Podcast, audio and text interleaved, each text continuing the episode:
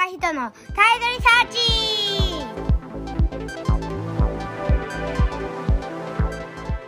チ皆さん、こんにちは。えー、上平隆です。えー、本日の、えー、タイドリサーチの、えー、ボリューム3は、えー、安藤正也先生に、えー、お越しいただきました。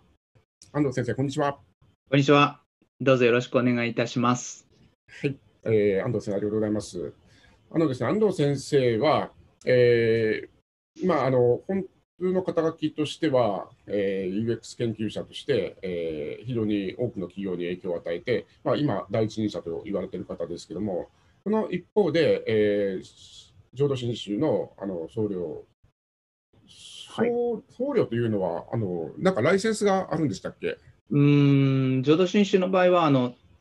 あの徳度といって、まあ、あの普通だとね、出家という作法を取るわけですけど、うんうん、まあ、あの、浄土真宗の場合は徳度といって、まあ、お坊さんの、おま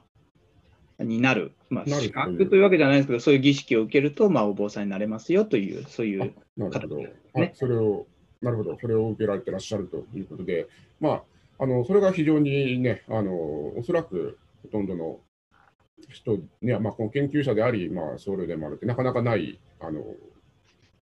まあそ、そういう存在なわけですけども。まあね、お,お坊さんの、ね、大学の先生はみんなそういう人は多いのかもしれませんけどね、宗門校の方々はそうかもしれないですけど。そうですね。はい。まあ、はい、そういうわけで、えー、今日は、えー、ちょっと、えー、安藤先生にお話を聞いてみたいと思います。でそこでですね、今日のメインテーマは、えー、万物がつながっているとはどういうことかというようなことを、まあ、あの主題として、まあ、そこからいくつか質問をしていきたいと考えています。はい。はい。でですね、まず、一番最初の質問なんですけれども、まず、はい、あの非常にあの僕らみたいなあの一般大衆から見ると、そのあの真剣にその仏門に入られるということに、ちょっとやっぱりあの、えー、非常に壁があると思うんですけども、そこであのどんな動機があったのかなってことを差し支えない範囲でちょっとお聞かせいただけるとあ、はい、と思います。まあ、あの聞かれるかなと 思ってはいたんですけど、あの私はあの保育園に通っていたんですけれども、はいはい、保育園の時、まあ、私はあのいわゆる在家といって別に家があのお寺ではなくないですし、うん、まあ、もっと言ってしまうと、うちはあの臨済宗だったので、浄土真宗とはまたご縁のない家だったんですね。うん。うん、だけども、その私の家はすごくその、えー、まあ、まあ、信仰心が強い家で、うん、まあ、神社もお寺もっていう感じで、まあ、典型的な日本人だったわけですけれども、うん、その私は小さいうちからお坊さんになりたかったんですね。保育園のあの卒園アルバムに将来になりたいものっていうところにお坊さんになりたいって書いてあるんですね。同時にあの、えー、なんて言うんですかね、保母さんに、まさやくんはすごい、えー、何でも作ってしまうんだものって書かれてましてね、今はそのまま縮減してるような感じだったんですけれども、あのそういう本当に保育園に、なんていうんですかね、あのおみこし、段ボールで作ったのを持ってって、みんなで担いだりとかですね、そんなことをして、作るものはいつも作ってたし、でもまあ、片っぽでお坊さんになりたいというふうに思って、えー、道すがら般若心経を唱えて通うような子供だったんですね。で仏教子ども会っていうのに入ってまして、うん、まあ、そういう、まあ、仏教仏仏法と、まあ、その親しむっていうのをずっと、まあ、や暮らしてきたっていう感じですね。うん、で全然その後はそのいわゆる、まあ、いわゆる仏教を学ぶということは、まあ、たまにはあったんですけれどもほとんど縁はなかったんですが、うん、そのそれこそあの利他的 UX っていうのを一時期考えてたんですよ。うん、でその利他っていうのは、まあ、その誰かのために、えー、利することをする、まあ、人助けをするっていうようなぐらいのつもりで言ってたんですが、うん、この利他っていう概念の中に、その利他行という大乗仏教の根本の柱の一つになっている、まあ、一般の人をあの仏教にこう導いていくというような菩薩道があるんですけど、まあ、そういうものとのつながりにあ何か縁を感じていたところ、まあ、ちょっとあの、えー、知り合いの方からあの浄土真宗だけどあのお坊さんになななってみませんかというか、講演がありまして、一緒に勉強しないっていうことになって、はい。まあ、えーと浄土真宗の、あのー勉強させていただいて、まあ、今は、まあ、浄土真宗の僧侶として、ごまあ、僧侶としてっていうのもあれおこがましいので、まあ、その一つ一人の、まあ、門信徒としての方がまだいいかもしれませんけれども、まあ、あの、えーご信心をいただいて、まあ、日暮らししてる、お念仏の日暮らしというんですけど、お念仏を唱える、あの、暮らしをしているというような感じですね。本当に、まあ、自分で何かをというよりも、本当にそういう周りに恵まれて、仏法に恵まれる、まあ、環境にあった、自然にこういうところに立ったっていうのが、本当、仏縁以外の何でもないのかなっていうふうにはちょっと思ってますああ、なね。るほどね。あ、けどそれは本当にあの仏縁というか、そんな感じですね。むしろそういうふうにね、あの、なんかそういった状況になったね、自分だけで決まってないっていうのはすごく仏教的ですね。そうですね、本当にそう思います。思想に、あの、お師匠さんの、におめぐめぐあの巡り合うことができたのも、本当に仏縁以外の何者でもないですね。僕が何かを、力をこう発揮して何かできたとかっていうことは全然なくてですね、うん今に至ってるっていうのは、まあ、必然的なことかなと思ってます。なるほど。利他的 UX がむしろ先にあったのはちょっと驚きましたね、僕は。むしろそっちが後かと思ってました。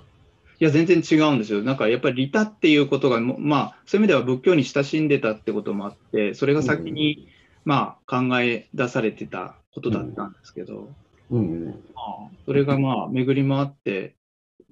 だからまあ、やっぱりこう頭で考えてっていうよりも、その、なんかやっぱり恵まれてくるんですよ。ご縁だなっていう一言に。うんうん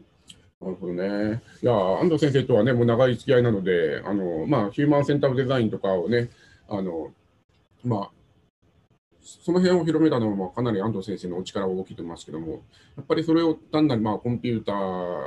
を使ったね、あの、まあ、いわゆるプロセス捉えるんじゃなくて、非常に最初からこう演技的に捉えたりとかしてましたよね。なんか、そうなんですよ CD が演技だという。そうなんですよ。人間、いや人間中心設計っていうのはそんなにその仏教の演技的にこう見てたんだって自分でも気がつかなかったんですけど、まあ、やっぱりその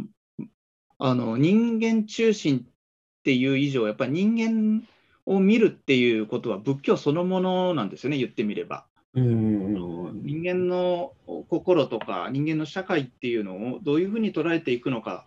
まあ、そこを見ていくことで、例えば諸行無常とか諸法無我と呼ばれるうん。仏教の根本思想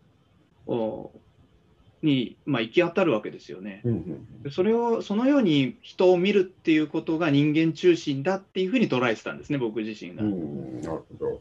だからそういう意味で実は人間中心っていうのを、まあ、その自我を持った人間を中心に据えるっていう発想がうんうん最初からなかったのかもしれないんですよね。おーなるほど。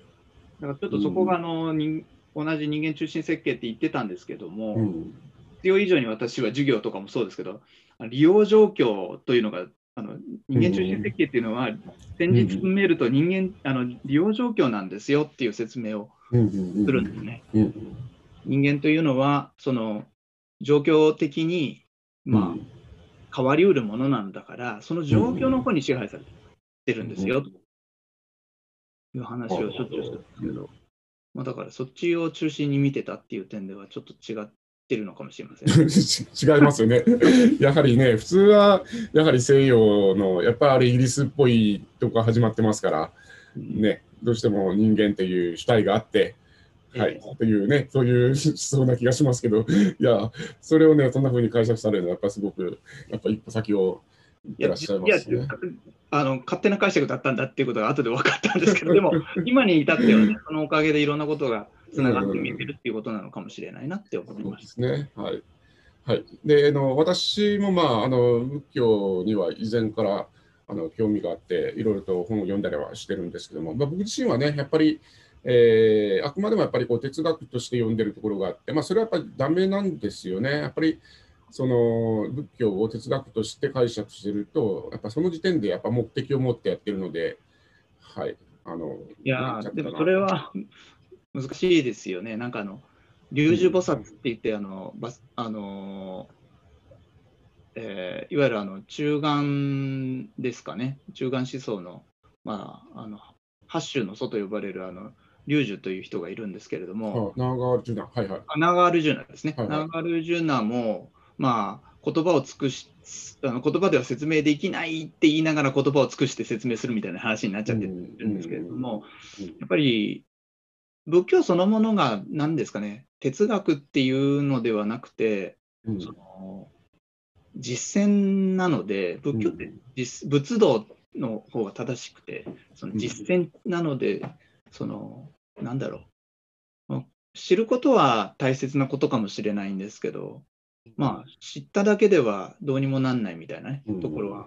あるのかなと思いますね。そこがなんかあのヨーロッパの人がそのマインドフルネスというものに求めていることと、本来の禅というものとのギャップにあー近いうんことなのかなとは思いますけどね。ねうん。はい。まあ、そういうわけで、ちょっと僕自身は、えっと、ダメな解釈をしてる人間なんですけれども、だダメではないと思います。はい、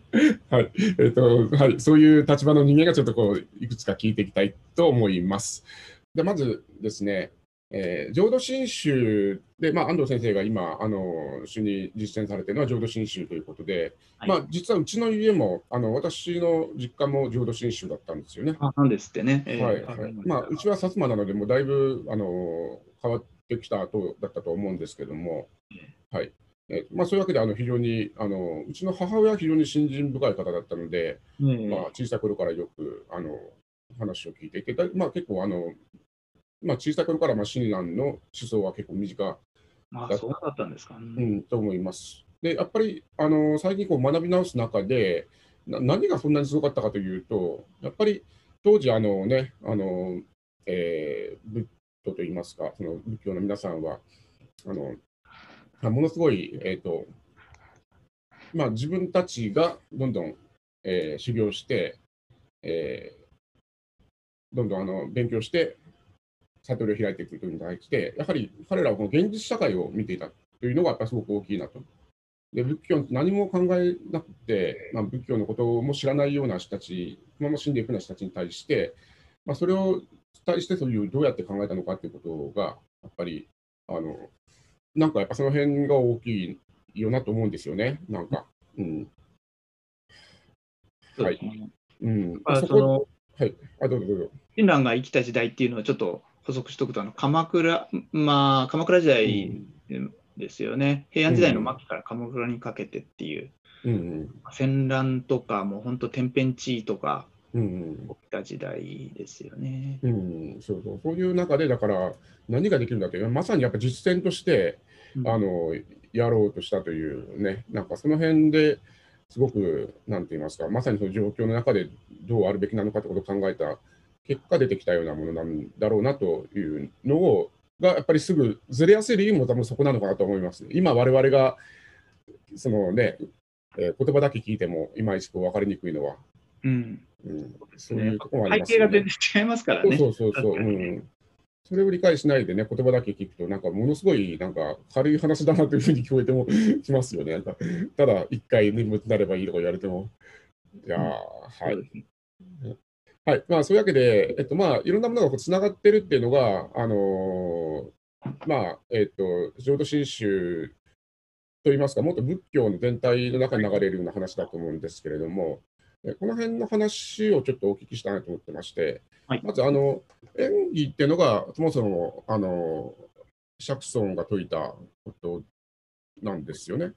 そうですね。あのよくあの縁起がいいとか悪いとかって日常生活でうん。出てくると思うんですけど、それはむしろあの、えー、と日本で誤誤解、仏教のうん。縁起という考えを、まあ、誤解して使われるようになってきた考えで、う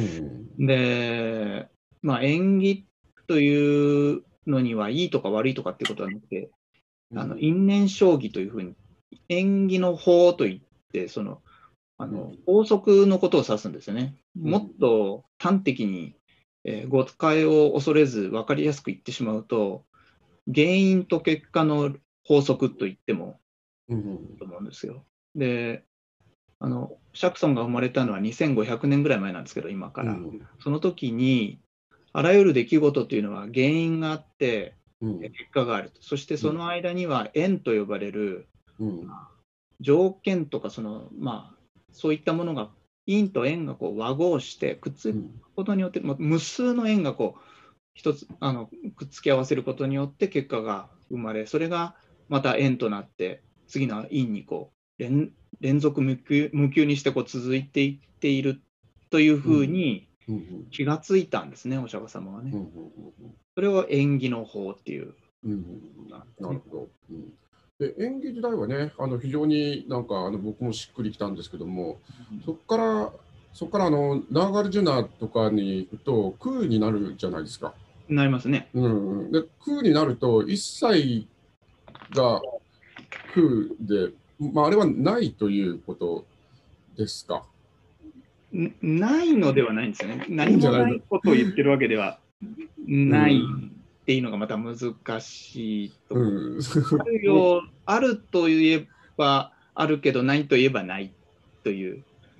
はいあれと同はい。じですよ、あのあの量子力学の状態、量子の状態と同じ、振動していないとないように見えるけど、うん。まあ、振動するとあるように見えるっていうのと同じで、うん。じゃあないかっていうと、ないわけではないとういうんことだし。うん。そのまあ、要するにもっと簡単に言うと、ひ物差しが、まあうん。その縁起ということ自体は、そ今の話であの原因、結果、それに条件が、縁が、あの無数の縁が和合して因につながっていうんって、それがどんどんこうルテンあの変わっていくだけなんですというふうに考えると、うんこの一瞬一瞬っていうのは、うん。定まってるものは何もないよねということを指してるんですね。うん縁起ということ自体が、この世の中、今、いわゆるこの、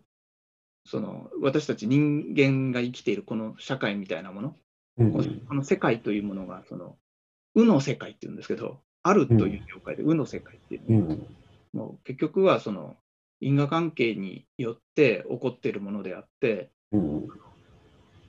必ずこれであるといった定まったものっていうのがあるわけじゃないよねということを言っているんですね。うんで、そのことを、そのことがあの教えの根本なんですけども、うんナーガルジュナまでにもっと分かりやすく、ういろんなことに応用していくと、その例えばここに机があると。だけど、これを机と思っているけど、これは机じゃないんですね。例えば僕が今腰掛けようとしたら椅子にもなるわけですね。うんでも椅子かというと、じゃあここに赤ちゃん乗せておしめ変えてもいいわけで、うんそうすると机という存在っていうのは、まあないんですね。定まった机なるものっていうのは、仮初めのものでしかなくて、うんえーそれはあるようでいてないじゃないですか、実際には。そうですね。うんということにこう行き着くわけですね。うんそれをその空という、まあ、ひまあ、否定というか、うんまあ、否定するのを否定するみたいな感じになっていくんですけど、もう無限に否定していくことになるんですけど、うんまあ、そういう状態を空と呼ぶということになりますね。うんなるほど。だから空になると、なんか、あのね、僕はだからデザインの話の、まあ、先ほど言ったダメな読み方として読んだんですけど、空はどうしても、なんか、あの、なんか相反しますよね。デザインして、なんか型を作ったりとか、まああ、ね、状態を作るということ なので、そういう意味では、なんか全否定に至ってしまうような気がしてて、なんかやっぱり、あの演技はわかるんですよ、すごく。いやでも僕はあのカミラ先生がいつもやってらっしゃるアクターネットワークセオリーっていうのは、まさに空的な理解だと僕は思ってるんですけど、もともとのその因果、そんそのあの当初は存在して、あのなんていうのかな、関係を、なんていうのかな、あの予定していることがかもしれないけど、うん。次第にそれの関係性はこうど徐々に変わっていきうる、うん。うん、そうですね。うん。で人の解釈がさらに別の解釈を読んでいったりしたときに、うん。もともとのその作り手からの思いから離れていくっていうことはうん。ありて、まあ、うん。そういう意味では、まあ、空的なものとか、まあ、演技的なものって言った方が正しいのかもしれないんですけど、うんうん。今見れなくはないと思うんですけど、なるほどね。なねまだちょっと解釈できできてなくて、はい。なんかそこで、あの安藤先生的にはやっぱりつながってるっていうのは、まあ、やはり先ほどの冒頭にしてもらったように、やはりあの、まあ、その自分だけがいるわけではなく、まあ、周りの状況によってやっぱそのあのできてるとか、まあ、そういったようなことですか、その最初の話にちょっと変える感じですか、つながってるってのはどういうことかっていう話です。うんうん、ああ、なんていうのかな。うんこのつながってるってことの理解が非常に難しくてですね、あの、うん、まあ、難しいのは説明が難しくて、まあ、逆に言うと、まあ、よく皆さんが悟るとかいう話だとと、うん、ま釈さんのお悟りというのの本体はまさに縁起であり空なんですけど、うん、そのことをまさに自分のそういうそのこれって物理原則みたいなもので、うん、万有引力の法則と同じようにそのシャクソンが発見しただけでまあシャクソンがいるかいないかにかかわらずこの縁起っていうのはこの世に働いてるんですね。だから別にあの他の宗教と全く違うのは何か新しい創造をシャクソンがしたのではなくて、うん、この世はこのようにできているということを、まあ、悟られたんですよ。で、それがまさにその通りであるなと、まあ、見ていくことが、まあ、その修行者があの辿る道なんですね。でそれがまあ縁起というものが働いているということだからこそ何か私というものにこだわったり、まあ、割愛とか執着ですね。煩悩といえばそこまでなんですけど自分に何か、あの、まあ、自己中心的な見方をするということが苦の原因であって、うん、そのそれをそのまあやっぱり縁起の世界なんだからこう執着っていうこと自体がありえない。それは諸法無我、うん、というんですけどまさにそういう状態なのであるから結局は、その、執着を取り払っていけば、苦は滅していきますよねという考え方をするっていうのが、まあ、仏教の仏道たる部分なんだと思うんです。僕の理解でいいとか、まあ、説明が上手,、上手じゃないけど。いやいやいや、よくわかりました。はい、そうすると、その、うん、なんていうのかな、そのつながっているっていうのには大きく、まあ、僕の説明が上手じゃないけど、その宇宙的な自分を取り巻くこう環境としての演技のうん、あの体感、感じ方と、うん、僕の心の中の働きのその演技の感じ方の2通りが僕ももっとあるのかもしれないけど、僕はそういうふうに感じてるんですね。で、うん、僕は、そのちょっと仏教のとはちょっと違うけど、そのビッグバンっていうのがあるわけじゃないですか、うん、宇宙っていうのは。で、あらゆるものが仏教ではあの無視って言ってあの始まりすらないんですね。あの無視よりこの方ずっとこう縁起の中に私たちはいて始まりすらない世界というふうに考えるんだけど、まあ、一応科学的にはビッグバンっていうゼロが無が本当の意味での何もないところから全てが生まれてきた。でそう考えるとそのビッグバンと私っていうのがつながってるじゃないですか。うん、とというそのすごい壮大な時間の中に僕が今いるっていうふうにこう捉えられる。でその、うん、そういう意味では僕とカミラ先生は一緒なんですよ。だってそうでしょ何もないとこから一緒に生まれてきて今に至ってるわけだから。うん、でもっと言っちゃうと、ここに僕コップがあるけどこれは全然無機物で魂もないかもしれないけれど魂じゃなくて心もないかもしれないけれどまあ一緒ですよね。つながってるんですね。そういうぐらいに大きな時間軸の中で見たときに、やはりこれはつながってるとしか思えないっていう、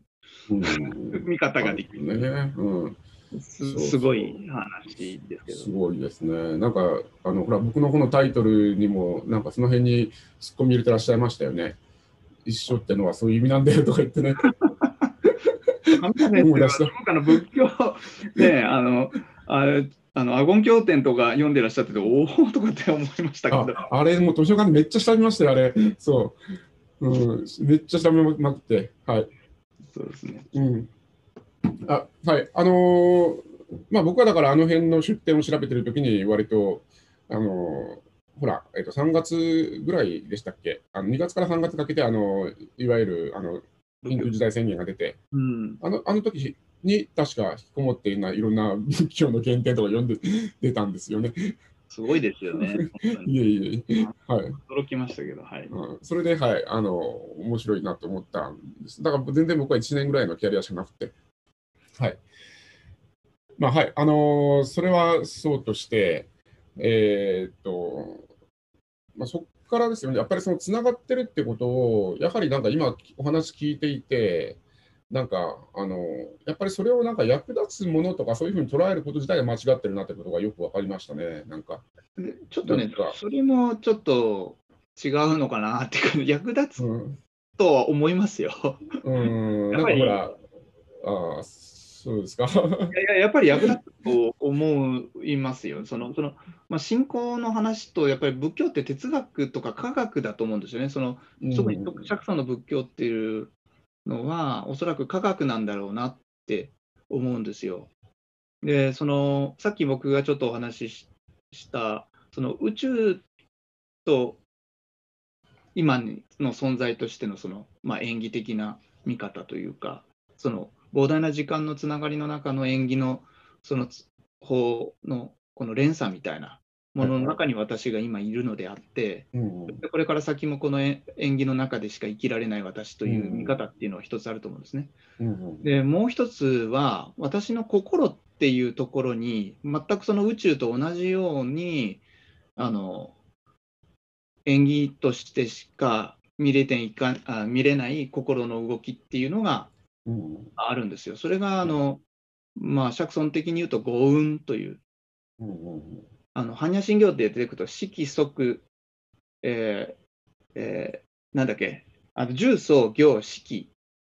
て色重層行色っていうのが出てくる。はいはいうんあのそれはあの本当五運といってその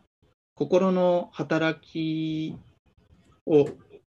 まああの心の構造を示しているんですけども、樹っていうのは、まあ、色っていうのがまあ外に存在する物体のことで樹っていうのが、まあ、僕から言うとまあ印象、まあかん。まあ、受け止めですね。樹層っていうのがイメージ、まあ、表層。うん。で行っていうのがモチベーション。うん。で式っていうのが、まあ、理解といって認識といったようなもん。でこれらはで、まあ、その後ろにあのマナ式とか荒屋式とかっていう、まあ、そのああいうのがあるんですけど、うんまたそういうものがそのまるでまる私という心があるかのように思うんだけどその外側から受け止めたその心の働きもうん。演技のこのバランスの中でしかあの存在してなくてうん状況によってはその心の中の印象とか心の中で思うイメージなんていうのは固定的なものは全然なくってうん。時々にこう仮に仮に私というようなものを形成してるに過ぎないっていううんふうに思うんですよね。でそれがその僕の演技っていうと一口になっちゃうんだけどそのえっ、と存在そのものっていう宇宙宇宙と私っていう存在から見たときは、まあ、まさにそういう諸行無常といううんそれとして一つともこう定まるところがない。でも心を覗いたときには、やはり同じようにそのように私みたいなのがなくてうん。固定的なものはなくてやっぱり演技的な関係性の中にあってうん。まあ、やっぱり私というものはなかったんだなという諸法無我っていううんうん私固定的なものはなか何もなかったんだなっていうことにつながっていくんだと思うんですよね。うんそういう意味ではつながってるんだけどつながってるゆえに固定的なものはないんだなという結論に至るということが、うんまあすごく大事なポイントかなっていうふうには思いますけどね。なるほどな。そこはちょっと、はい、今あの気がついた一番大きなポイントです。やっぱつながってるっていうのが、ガチッとこうね、ホールドされたようなものってわけじゃなくて、すごく軽やかにこう、なんか変わりっていく感じですね。あそうなんですね。そうなんですねうんなるほど。はい。あのそのイメージは、はい、なんか湧いてきましたね。なるほどな。まあ、そう考えると、ちょっと、まあ、いろんなものはもっと楽になれる気もするな。そういう意味では、うんらあのその役に立つ、立たないで言うと、役に立つと思いますよ。うんそううんなるほど。あそうそう思いますけどね。うんはい、ありがとうございます。まあはい、そういったようなことをベースに、えー、ちょっともうちょっと話を深めていきたいんですけども、そこからですね、あの次の質問にちょっと移っていきたいんですが、まあ、今の話を踏まえつつですね、はいでまあ、じゃあそれをどうやってあの自分たちのものにしていくかっていうために、まああのまあ、あのこれまでの,、ね、あのお坊さんたちは結構修行したりとかしてたわけですけども、うん、まあ、浄土真宗は逆にそういった修行を一切するなっていうふうに言ったわけですよね。でどう理解でいいですか？まあ、ちょっと違うんですけど。違うんですか？はい まあ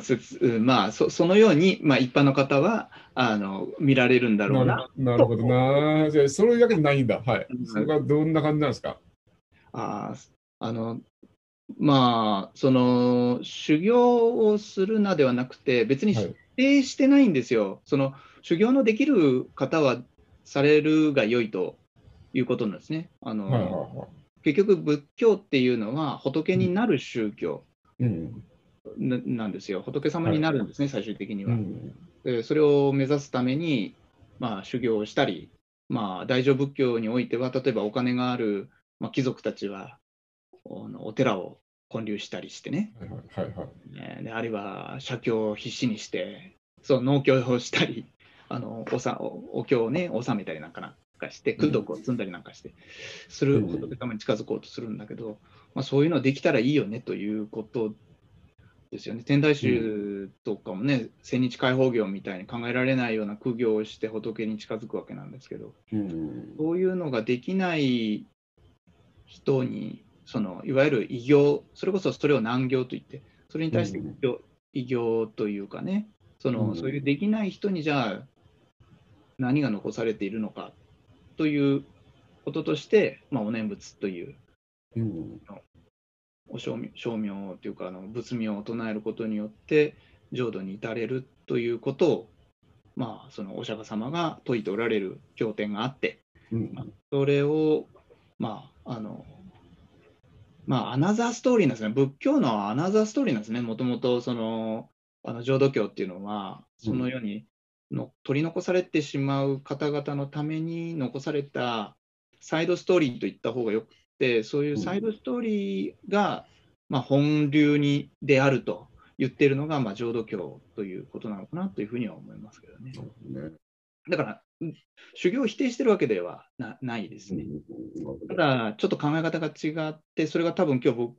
今日のメインストメインの話だと思うんですけど、その、うん、頭で考えて、まあ、自力と他力っていうことの方が大事だと思うんですけど、うん、まあ、その仏様の阿弥陀仏というのに、まあ、浄土真宗の場合は、その阿弥陀仏のもう、えー、お救いを、まあ、心から受け入れるんですね。うん、その任すという状態が、実は私たちはものすごく難しくて、うん、何かを頼ったり、任せたり、えー、左の脳みそで考えてしまうんですよ。うん、そういうことをも捨て去って、うん、完全にこう力の抜けた存在になった時に初めて私たちは救われていくんですね。うんうん、でそういうことを、まあ、修行してないと、まあ、外から見ると思われるんですけど、うんうん、僕的にはそのこと自体はもう修行だと思いますね。なるほどね。溺れないよ、まあよく言うじゃないですか、あの水にえー、溺れそうになったら力を抜かないと体が浮かない。はいはいはい、力を抜く努力をしているかのではないかと。いうふうに思うんですよね。うん、あじゃあ、いわゆるなんかあの、型にはまった、ほら、よく、ね、滝に打たれたりとかいう、うん、ああいうようなのが、まあ、ちょっとおかしい、おかしいというか。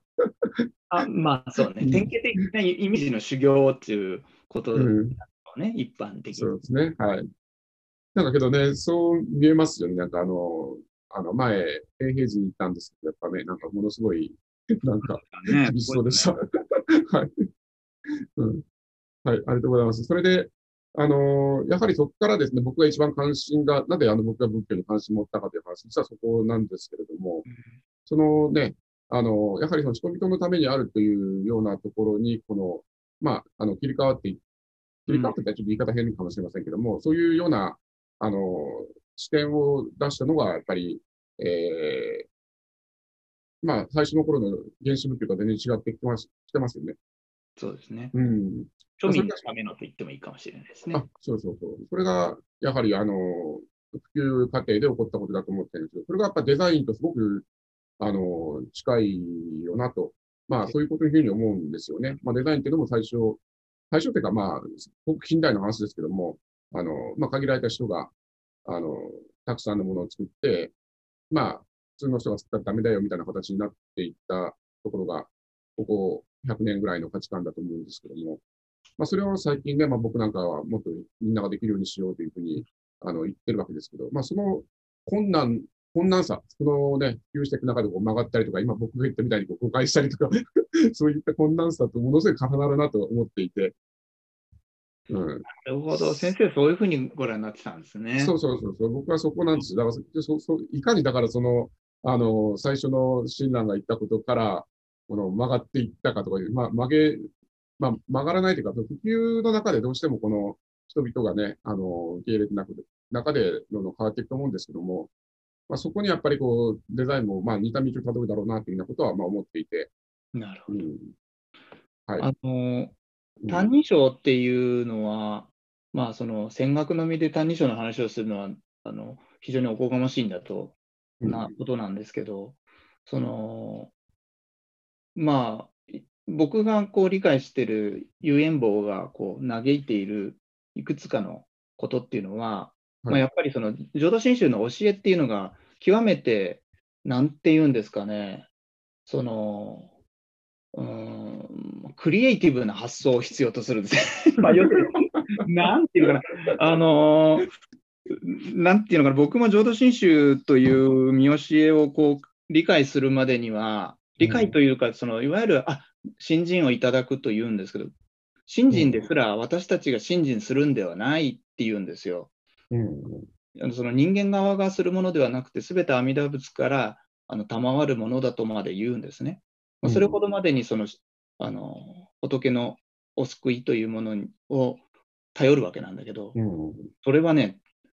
すごいことなんですよ。その発想が、一般の人には発想がついていけないんですよ。そのどういうことかというと、うん私たちはやっぱりこう、ちっちゃい頃から頑張れって生きていくんですね。生かされるんですね。うん。目標を定めろと。うんでそのために必死に努力しろって言うんですよ。うん。でそういう世界に生きてる人にとって、うん。あのま、もう救いは終わってるっていう結論から始まるんですよ。終わりから始まるんですね、仏浄土真宗っていうのは。うん。僕はね、その話聞いたとき、びあこういうこと、どういうことかを説明するの難しくて、うん。あのよく例えであの、ラーメン屋のポイントカードの話をするんですけど、あのラーメン、すごく美味しいラーメン屋があって、はいポイントカードを山ほどその貯めると、そのもう絵にも言えないスペシャルなラーメンがもらえると。うん。だから必死にみんなポイントを積んでいくんですね。うん。で、それで必死にポイントカードをやってい、そのそれがまあ一般の修行なんですけど、繰り返し繰り返しポイントを稼いで、で、あなんとかその素晴らしい、もう絵にもにこの世のとものともつかないラーメンを食べれるよものを目指していくんだけど、実はその浄土真宗っていうのは、浄土真宗、あラーメン食べたい、食べさせてもらいたいなって心が起こった瞬間にうん、お店の人がやってきて、あなた、食べたいでしょ、その絵にも言えないラーメンを。これね、もうマンあのポイントカード貯まったカードあげるねってくれるんですよ。もう最初にもう何百枚もこう重ね、ポイントカードもハンコが押されてるものをもらっちゃうんですね。まあ、あと使うだけなんですよ。はい。えー？ってなるじゃないですか。なりますね。それからハンコを押しに来ようと思ったのに、いやー、待ってましたよ。あのために、もう特別の方がね、宝蔵菩薩という人があなたのためにもうハンコをして待ってたんですよ、つって。嘘と思うじゃないですか。うん。なんでこの私をその私のために、もう知らないうちに、もう、もう1日に3杯じゃ食食べきれないよねぐらいの数をひたすら食べ続けてくれた人がいて、うん。それを僕のためにもう用意しといてくれたなんて信じられようがないじゃないですか。うん。でも、それは事実なんですよね。そうなんですか。は いそうなんですよ。だから、でも要するに、そういうことがあるのかっていうことを信じられない私ということがその瞬間照らされるんですよ。ああ。信じられないじゃないですか。それはもう僕の心が世俗の世界にとらわれ続けて苦しんでいる証拠をそのそのエピソードが僕を照らすんですよ。つまりそれは愚かな私。どうそそのこと自体があの私をうの本性をこううん。見させられるための装置なんですね。でそれをなんか気づいていくとあのある時こうそうかと。自分にはそのそれこそそのなんだろう仏になれるような要素っていうのは当初からなくてその仏性っていうのがねあの、うん。如来像とかいう思想があって、もともと私は仏になりうる素地があるんだみたいなその思想もあるんだと思うんですけども、浄土真宗的にはあまりそういうことは考えてなくて、あの仏になる仏だねみたいなものは何もなくて、うん。日々そのアクセク、人のことを妬んで、えー生きていくあの、腹を立てて生きていくこの私みたいなことに気づいていく、メタ認知みたいなものを獲得するんですよ、その瞬間。うんうんで、そうすると、あ急に自分が相対化される瞬間がやってくるんですね。うんそれがまあ新人をいただく瞬間なんですけどうん、それを、それを、まあ、そういうことが、まあ、分かるに、分からなくたっていいんですけど、まあ、うん。お救いっていうのはそれほどまでに、えー完成されているものなんだけど、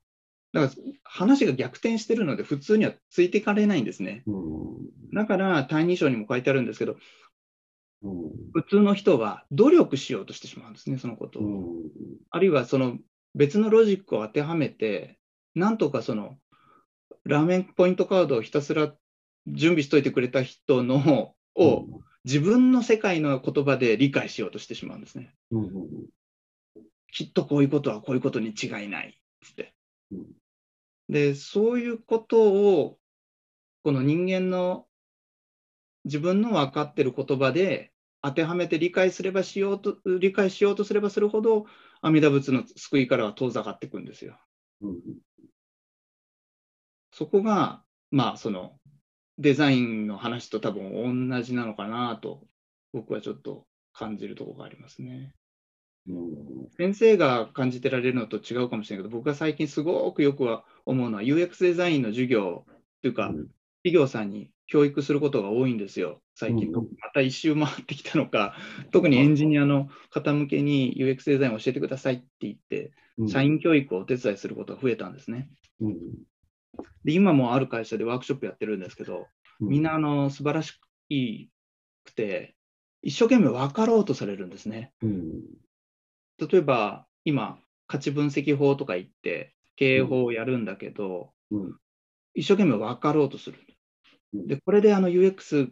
の何につながるんだろう。悪くはないんですけど、僕はその皆さんに言ってるのは、UX デザインっていうのは一連のこのつながりをうん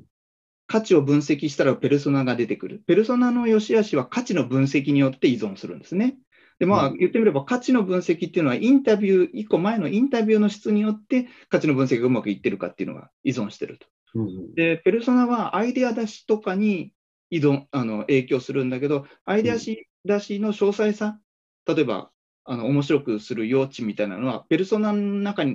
の情報の良し悪しに依存してるんですよ。うんだから、一個ずつ丁寧にやったところで、あの実は、あの、まあ、それ丁寧にやるに越したことないんですけど、いきなりは当然できなくて、そのつながりっていうのを全体を体験して初めて、ああ、なるほど、こういうふうにつながってたのかって、うんまずは、一個一個じゃなくて、相対として理解しなくちゃいけないんだけど、前から蓄次的にこう理解しようとするんですよ。うんでそうすると、ものすごいこう、辛いのね。うんだからこう一生懸命自分教えてもないことを勝手にこうあの説明ロジックをこういうことですか？とか言って分かろうとしてしまうっていうのがあっていやいや急がないでくださいと。まずやってみましょう。なるほど。そうその中でやっぱり見えてくるっていうこともいっぱいあるっていうことを乗り換えでいいですか？このやっぱりこれやりながら、うん、まあ、それしかないかなと思うんですよね。うん。まあ、そうですね。うんデザインだって別に固定的なやり方があるわけじゃなくて、うんやっていくとき々に、そう考えてる自分の心っていうか考え方と、その状況を、まあ、しっかりこう、まあ、自分自身をモニタリングしながら次に進んでいく以外に手はなくて、あそうですね。うんそんなことないですかね、デザインだと思うそれはその通りで、だから、もう蓄次的にね、どんどんこの一個ずつこうドリルを進めていくような形でやってできるわけないですよね。うんうんそこがまさに対認証的な話にと一緒で、なんか説明ロジックをこっちで一生懸命やるってことでもないような気がする。うんなるほど。はい。ありがとうございます。いやーここは、はい、あの、面白かったです。ここは素晴らしいです。もっと話したいですけども、ちょっと、はい、あの、時間も、えー、押してきそうですので、ちょっと次の話題に移っていいでしょうか。はい。ちょ、ちょっと待ってください。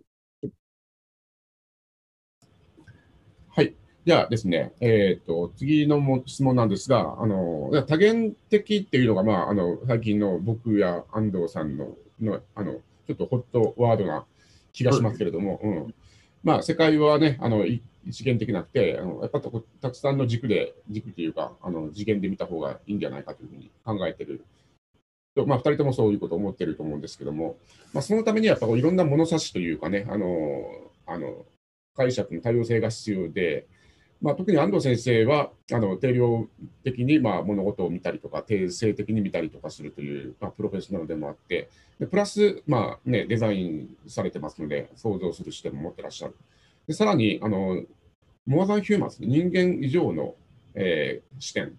まあ、あの人類学ではね、最近そういう議論がすごく多いですけども、人間以外の視点から見た人間という、まあ、そういったようないろんな見方がいると思うんですけども、まあ、なかなかそれが今現状、あの非常に乏しくなってきて、あれがいい、これが悪いという感じで、非常に、あの、なんでしょう、すぐこう移り気になってしまうような気もしないでもないという、うん。うん。まあ、この辺安藤先生はまさにあのバランスよくいろんなことをあの解釈してらっしゃると思うんですけども、やはりそこに対して、えーっとまあ、このポッドキャストシリーズも、これを聞いた方がね、どんなふうに解釈するかということのためにあるんですけれども、えーこの視野の広さ、もしくはこの視点の切り替え方っていうものを、えっと、どうやって我々は学ぶべき、学ぶことができるんだろうかということをちょっとお伺いしたいと思います。ああ、そうですね。その視野の広さをどうやって学ぶことができるかっていうことだけに、を中心にちょっと考えてみると、まあ、あんまりそういうふうに考えたことないですけど、やっぱりその、やっぱ仏教に出会ってっていうか、まあ、その特に浄土真宗っていうのは、さっきもちょっと言った、まあ、普通の、まあ、あのいわゆる直線的な発想ですよね。うんうん今の私がいて、凡夫の私がいて、うん。何かこう、修行を続けることによって、こう山登りに例えられるような、まあ、そういうものとは全く違う発想がうん。あるんですけど、これの発想の源は何かっていうと、うん。その今、まあ、その浄土真宗というよりも、本来仏教が持つべき視座っていうのは、あの僕まあ、これも僕の解釈でしかないのであれなんですけど、その大きく3つあって、うん。その、えー一人称視点というか、凡夫から見た仏というか、その、うん。うん凡私が今どのように見ていくのかっていう、まあ、西洋哲学的なこうものと、もう一つ重要なのはやっぱり仏という視点から私たちを見るっていう、もう一つの逆から見てるっていう、まあ、そこがすごく大きいうん。視点ですよね。そうですね。うんそうん。それをがまあ宗教ならゆえならではなんですけれども、うん。それをいわゆる仏というなんか擬人的なものではなくて、本来、仏っていうのは無分別地って言って、そのまあ、まあ分別ってあるじゃないですか、その分別。うん。まあ、要するに、例えば二項対立で、いいとか悪いとか、うん。あー何かこうあー好きとか嫌いとか、なんかそういうようなあの分けて考える世界が今私たちが住んでる世界であって、うん。分別の世界。で結局うん。分別をしてるから苦しんであって、うん。えー仏の世界っていうのはその無分別無分別の知知恵。うん。なんかその分別を超えた世界でも分別を否定してるわけではなくて分別がないわけでもなくて分別があるんだけどそれをそのまあないあのないというか、まあ、触りのないようにしているという知恵なんだけれど、それが仏のその境地だと考えるとあのすごくその私たちが良し悪しを見てるわ私たちがあそうかその仏から見ると僕たちっていうのは単にそのちっちゃなあの物差しいいとか悪いとか特に二項対立の物差しっていうのはそんなんばっかりですけど、あのツイッターの成果はそれしかないじゃないですか。あ なんか正義か非正義かみたいな極めて相対的なものを勝手な物差しでこう見てるだけといううんまあそういうものがまあとてもおかしく見えるわけですよね。そうか仏から見ると私たちってそんな愚かなことだったんだなっていうふうに見えたりしてそのなんだろう単にメタ認知ということではなくてもう全然違う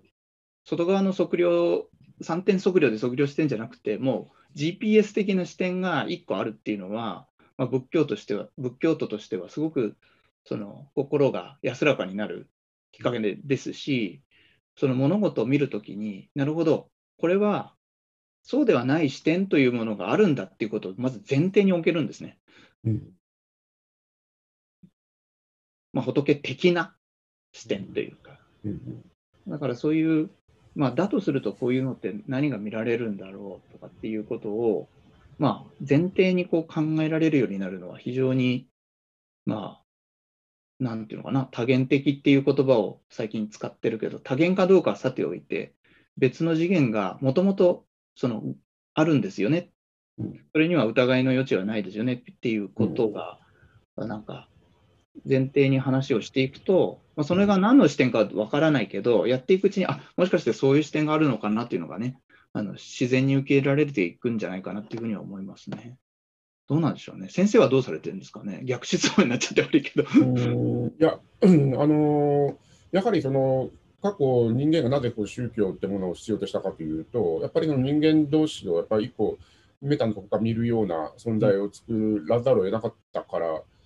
なのかなと思うんですね。そういった、まあ、想像上の何かを作ることによって、僕らは、まあ、ある程度そこでこうあの仲間になれたというか、あのうん。そんなような感じ。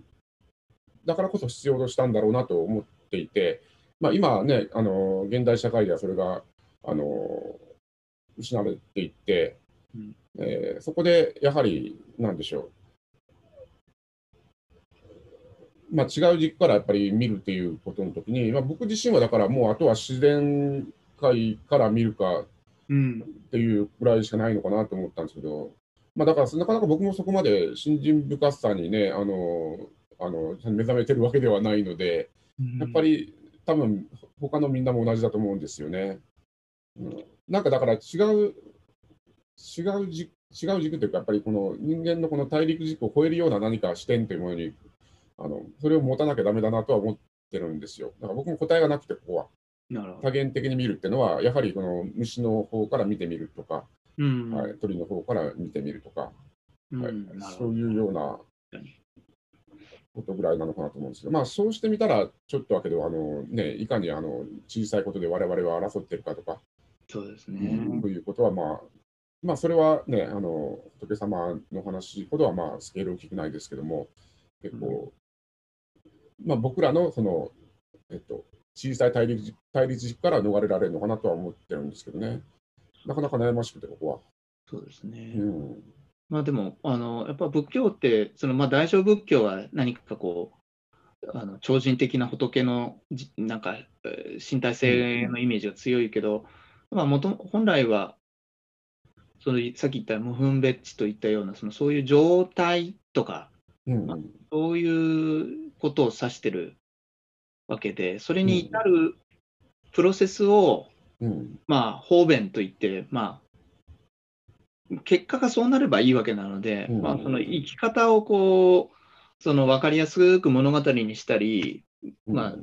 あ、その擬人化したりしているので、まあ、ちょっと宗教に、日本はね、ある時点で宗教がなんかあ悪いみたいなことになってしまったのはすごく残念なんだけど、まあ、そういう意味では宗教、特にその仏教のような、その科学的な、仏教は本当に科学だとやっぱ思うので、科学的な、科学的あるいは哲学的、実践哲学的な視点っていうのも、まあ、直接仏の話しなくても、獲得することで、まあ、いろんな多様な見方ができるようになるんじゃないかなっていうふうには思いますけど、うんそうですね。うん、なんかその、あのーここ結構危機的な状態になんかみんな狭くなりつつありますよね、なんかその。いや、うん本当ですね。どこに向かっていくんだろうってそういう気が、あの、いや、本当に心配になるようなそう。状況うんなります、なります。になりますよねだから、やっぱりそのデザインをあのする場合でも、先ほど安藤先生がおっしゃったように、まあ、どうしてもね、そのい高校のロジックだけで解いてるっていうか、なんかね、そういうのに対して、やっぱりこう、もっとまあ非常に漠然た問いなんですけれども、うんなんかね、どうやってそれを考えていけばいいのかなってことは、あの本当に、えーと、いろんな方向からちょっとやってみようと思っていて、その。はい、あのそれを乗り越えるために。そうですね。まあそういう意味では、アティテュードっていう態度っていう先生のうんまあ、あの主眼はあの非常に重要な、まあ、視点なのかなというふうに私も共感するところですああねり。がとうございます。まあね、本当に分かりにくいので、うん、何らかね、あの、が見えてくるようなものということで思ったんですけど、けどあれですよね、多分この話も聞いてて、聞いてる人は多分、あの、なんか見えてくると思うんですけども、やっぱりこう、なんか囚われてるなっていうことに気がつくと思うんですよね。なんか、すごい知らず知らずのうちに僕らはこう、なんか、えー本当にこう馴染み深い思考回路になってしまうので、うんそうじゃないのに、やっぱ逃れるきっかけってやっぱすごいいるなと。そういうのをやっぱり安藤先生みたいな方の言葉からちょっと気がつけば、なんか意味があるんじゃないかなと。これこれ聞いてる人伝わっているのかな？いや、僕僕ははい聞いてて、すみません、むしろ僕がなんか聞く一方であんまりこう、いやいや深められなかったですけども。いやいやありがたいことですけど。いえいえ、はい。はい、大体じゃあ、はい、あの、最後のいい感じの時間ですので、最後の質問に行きたいと思います。はい、えこれが一番難しい質問ではありますが、はい。はい。えー安藤先生的には、えー自分を動かしているのは何でしょうか？何でしょうかね。何でしょうかね。うん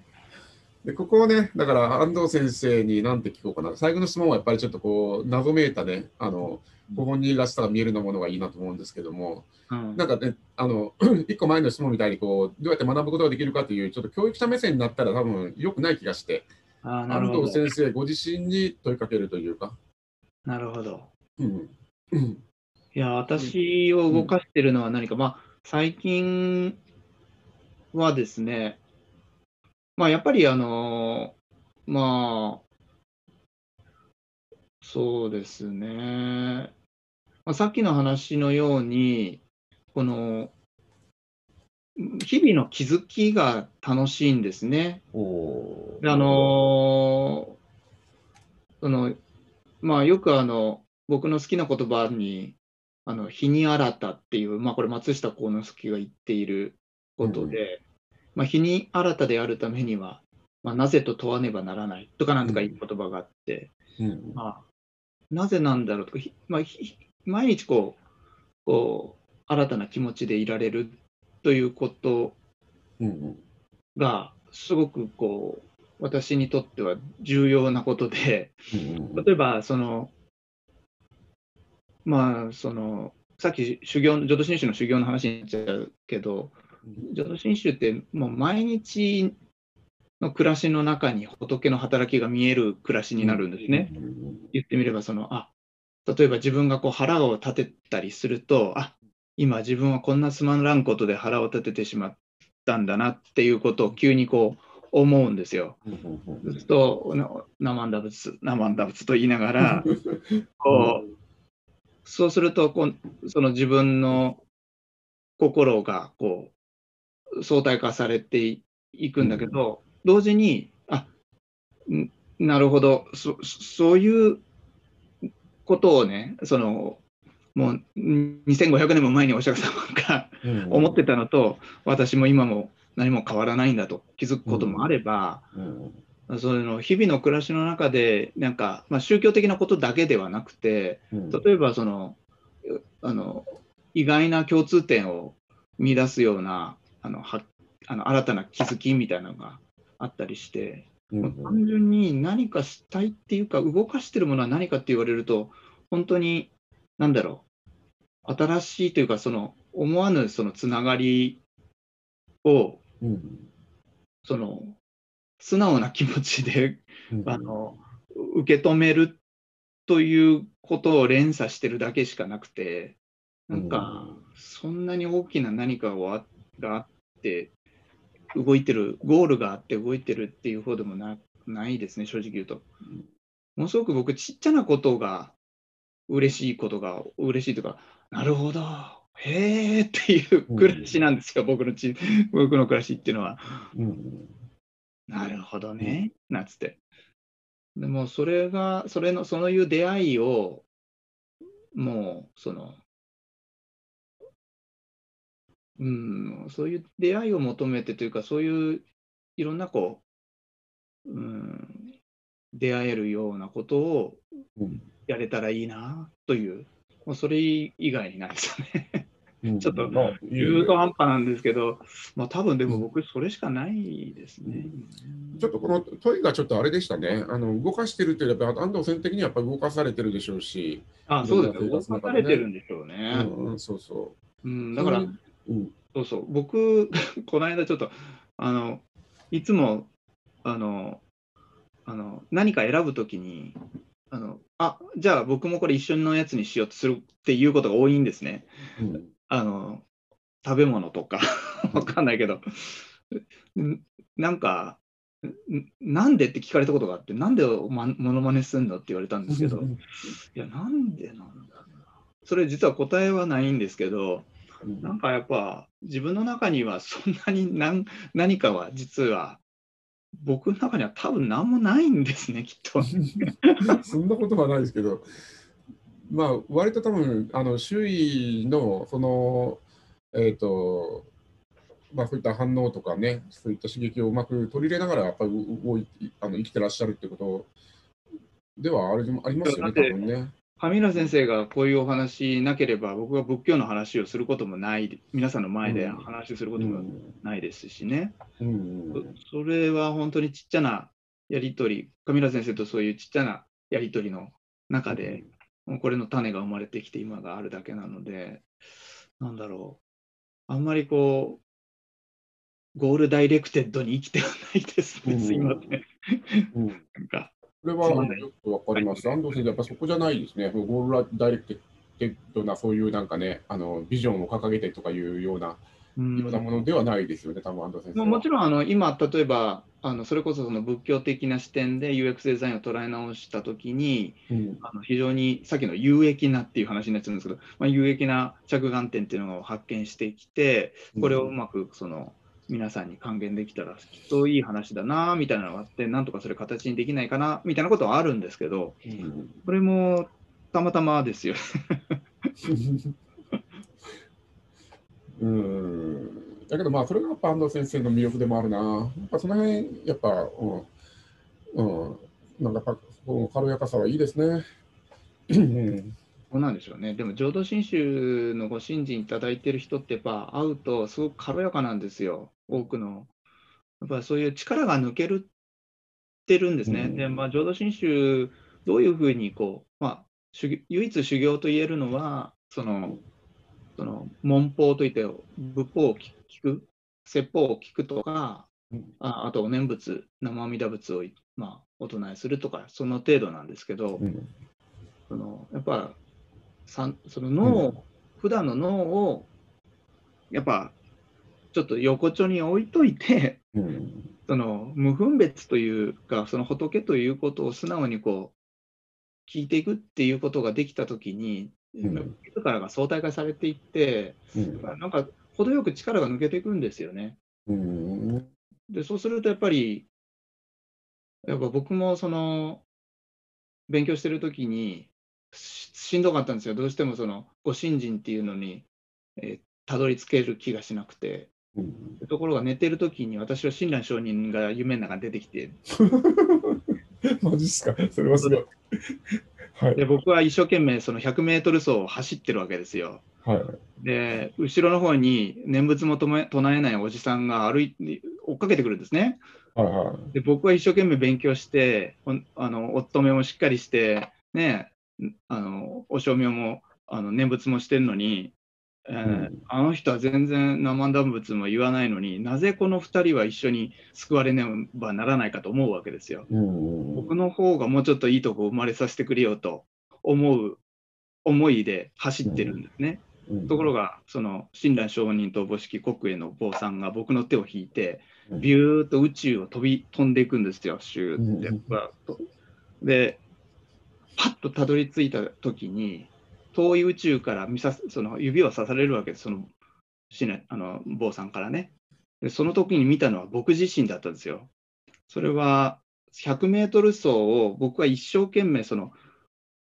えなんていうのかな、レーンを横から見てたんですね、さっきは。横からとか自分の目線で後ろを振り返って見てたんですよ。だけど、その親鸞上人からが連れてこられたのは、うーんと遠くから、その100メートル走のレーンを、まあ、真正面というか、ゴール側から見たんですよ。うんそうすると、まあ、僕も、その怠けてるおじさんも同うんじなんですね、サイズが。うんまあ、要するに星が何万光年と離れてるのも何千光年と離れてるのも地球から見ると同じ星に見えるじゃないですか。実はうーんと距離があるにもかかわらず、実は一緒なんですね。うんああ、そうか。こっちから見ると、あの右往左往してあの競い合って、あいつが先だ、僕が先だと言っているのも、仏様、実はそれって仏の、うん視点なんだと思うんですけど、そちらの視点から見たときに、いや、ただただ右往左往してる私が言っただけで、まあ、どうにもならんねっていうことが分かると、力が抜けるというか、そこで初めて、あなるほどねと。ということでありましたね。あこれ力が入りすぎてる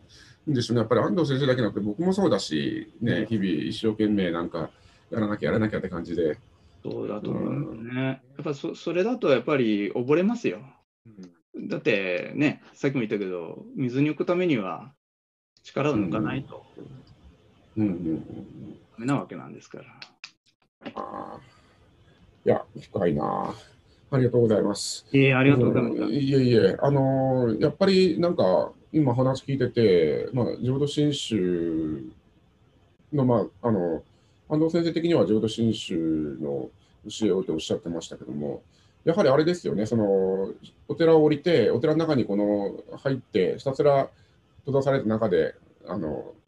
磨いていくんじゃなくて、いかにしてその社会の中に入って、生活の中で気がついていくかっていうことにな溶け込ませたっていう点で、なんか非常にやはり安藤先生とぴったりフィットしているように思うし、ああそうですね。ありがたいことですね。うん、だから安藤先生が実際ね、あの永平寺とかであの厳しい修行をしてるという、うん多分全然違うんですよね、やっぱり。今から思うとそうですね。昔は禅に憧れてましたけれどね。あ仏教子ども会はずっと禅でしたからね。座禅してましたからね。うん、いやだからそのね、社会の中にあるなっていうのは、いや僕自身もだからデザイン、まあちょっとついついデザインに置き換えちゃいますけども、やっぱりそうあるべきだよなと常々思っていて、はい。そういう意味ではね、その生活の中にある気づきとか、その喜びといったものに対して、やっぱもっと敏感になるというか、そういったものにちょっとあの意識的にならなきゃなってなことをちょっとあの聞きながら思いましたね。なんか、はい。ありがとうございます。いえいえ。はい、安藤先生は、あんまりこういう話を普段されませんけれども、まあ、されないってもまあね、普段あの講演でこういう話をすることはないですからね。ないですね。求められてませんから。求められたらするんですか？いやーそうですね、求められたら、それはあのやっぱり、あの今、いお話やっぱりいろんなまあお印あるので、どれがいいとかってことはないけど、まあ、その、僕自身、その、こういう楽しい生活ですよ。あの、うん。力の抜けたと言ったらそうなんですけど、うん。力まないで生きていくっていうことは、うん。それでいて精一杯今い生きるっていうことをうん。伝え合えるっていうのは、うん。まあ、やっぱり信仰って大事だよねって思いますからね。うん。うん、それしかもそれは僕的にはあのあの UX とか仏教っていうのはまあ UX 的なものなので UX デザイン的な 視点がやっぱり多分にその仏教の教えの中にはあのヒントが入っているので、まあそういう機会があればねそういうお話はぜひしたいなとは思いますけど。うんまあはい、あのーその先駆けとしてね、多分みんな知らないんだと思いますよ、そういうような話を、安藤さんそういう面白いネタを話してくださるってことを。つついこう、ほら、役立つ話をみんな求めるから。うん、まあ、はい、あの僕自身はまあそういう話を安藤先生から聞き出しただけで、はい、あの大変満足でございます。えーありがとうございました。いえいえいえ、あのはい、安藤先生らしいあの姿勢といいますか、態度をあの存分にお聞かせいただいて、あの大変濃いあの話になったと思います。ありがとうございました。生阿弥陀。いえいえ、はい、あのこちらこそすみません、ありがとうございました。もうちょっとね、あの深められればよかったんですけども、ちょっと見当違いのことばっかで、いやいや、はいとんでもないです。ありがとうございます。はい、じゃあ、はい、じゃあ本日は、えっと、はい、あの濃いお話をありがとうございました。ありがとうございました。